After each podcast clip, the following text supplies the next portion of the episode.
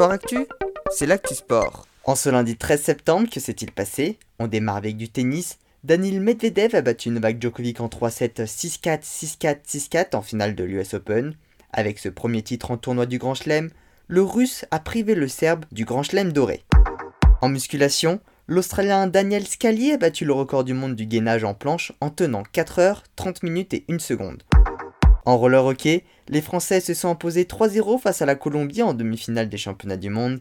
Elles atteignent donc la finale, une première dans l'histoire. Elles retrouveront ce soir l'Espagne pour aller chercher le titre. En kitesurf, les Français ont brillé sur les championnats d'Europe de Formula Kite. Les Françaises ont réalisé un triplé. Poema Newland a été titrée devant Lauriane Nolo et Alexia Francelli. Chez les hommes triplés également, avec le sacre d'Axel Mazella devant Benoît Gomez et Maxime Nochet. En rugby, Toulouse a écrasé Toulon 41 à 10 en clôture de la deuxième journée de top 14. Les champions de France et d'Europe en titre entament donc très bien leur saison et sont pour le moment seuls en tête du classement avec un point d'avance sur le Racing 92 et Castres.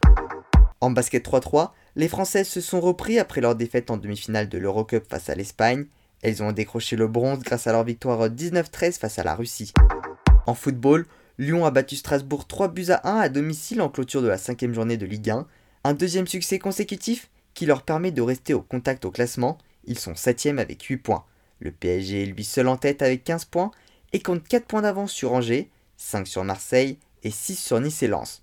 En bas du classement, Bordeaux ferme la marche avec 2 points, derrière Saint-Etienne et Metz qui comptent 3 points. Toujours en football mais en Espagne désormais, le Real Madrid a remporté son match 5 buts à 2 face au Celtic Vigo pour la quatrième journée du championnat.